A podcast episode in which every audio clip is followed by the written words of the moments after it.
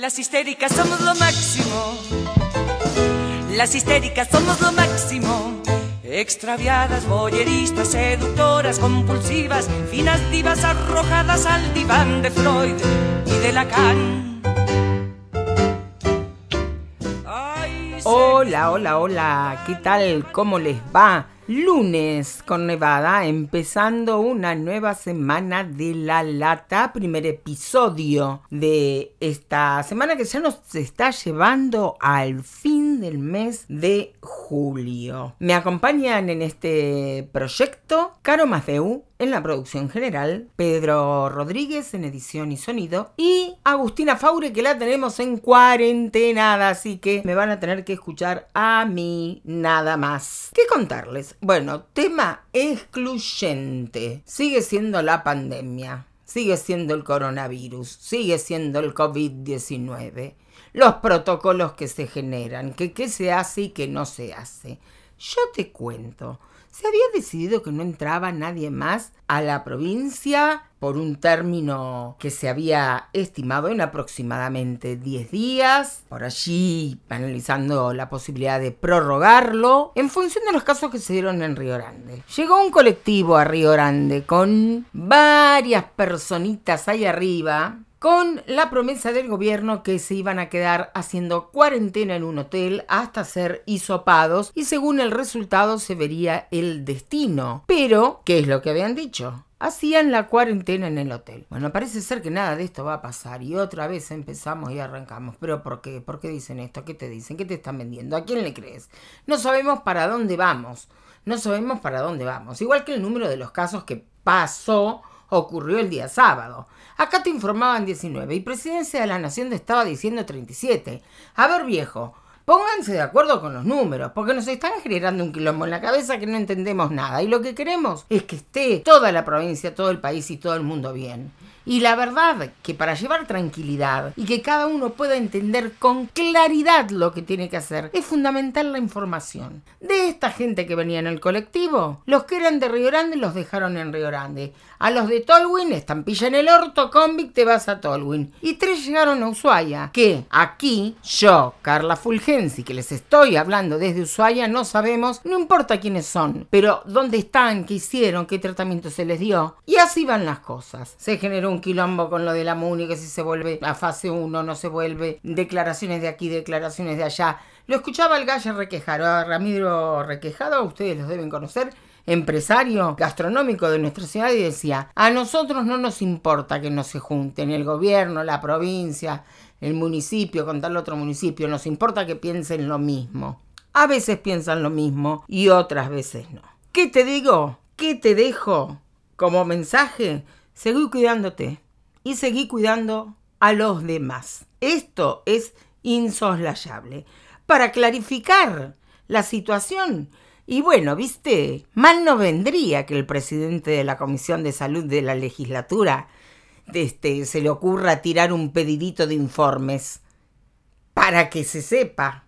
A ver, ¿en qué situación estamos? Epidemiológicamente, epidemiológicamente, sanitaria. Sabemos que la capacidad estructural sanitaria de la provincia no está para nada colapsada. En cantidad de testeos, a quienes están hisopando. Bueno, eso llevaría un poquito de tranquilidad a la gente, porque cuando hay confusión lo primero que hacen es intranquilizarse. Camas tenemos, tenemos estructura sanitaria acá.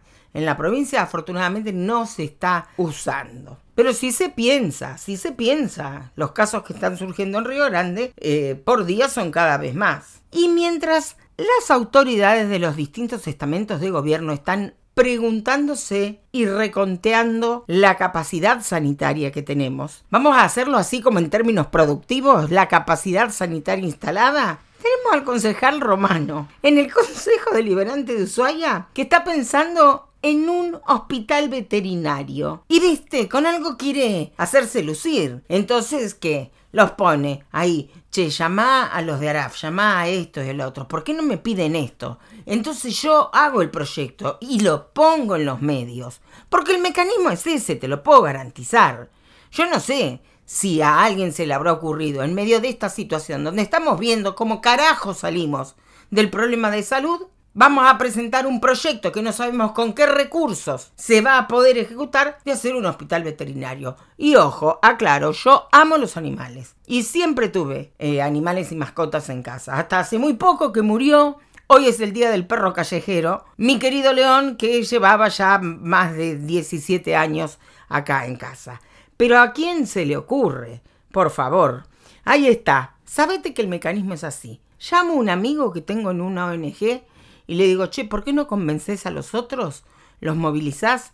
¿Me traes un proyecto? Yo hago como que lo planteo yo y después salgo. Bueno, te voy a decir que le fue para el culo, porque muy poca prensa tuvo y poca pelota se les dio en el momento de ser tratado. En fin, tema, la ministra a la que tanto queremos, la ministra Pestaña. ¿Vieron así como están los cascos azules de la ONU? Bueno, ella está generando la tendencia casco rosado. Quisiera saber cuál es la misión que tienen. Los cascos azules de la ONU tienen una misión. Pero no tengo ni la más puta idea cuál es la misión de los cascos rosados. Te sale a recorrer las obras ya no solo con el crochet y el barbijo rosa, sino ahora también con el casco rosado. Mamita, tanto composé. Es necesario. Un poquito de sobriedad a la situación. Cierro este episodio que hoy me tocó hacerlo solita y va a ser así por unos días, hablando y contándote algo del Moncho Calderón, que dijo hoy en la radio que lamentaba el cierre del tradicional restaurante de Ushuaia Mustaquio, que habían estado trabajando con el dueño para hacer la liquidación final de los empleados y que esto, bueno, retrataba el cuadro de situación por el que estábamos transitando.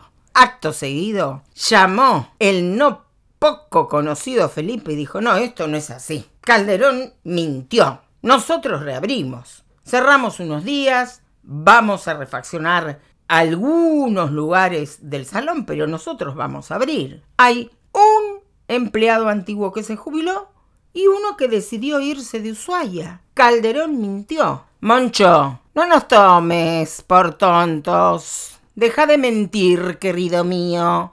¿Sabés qué feo que queda eso? No es estético, lindo, feo. Es ético, si es bueno o malo. Viejo, si querés hacer un show o querés ponerte a hablar, qué sé yo, con los Midachi, anda y hacelo. Pero si estás a cargo de un sindicato y te vas a mandar semejante golazo, anda a tu casa, papá. Señoras y señores, qué grato reencuentro una semana más. Esto ha sido La Lata lo pueden escuchar a la tarde, a la noche, a la mañana, cuando tengan algún ratito de tiempo y quieran divertirse, escucharme, pensar en lo que está pasando en la provincia. Nos reencontramos mañana.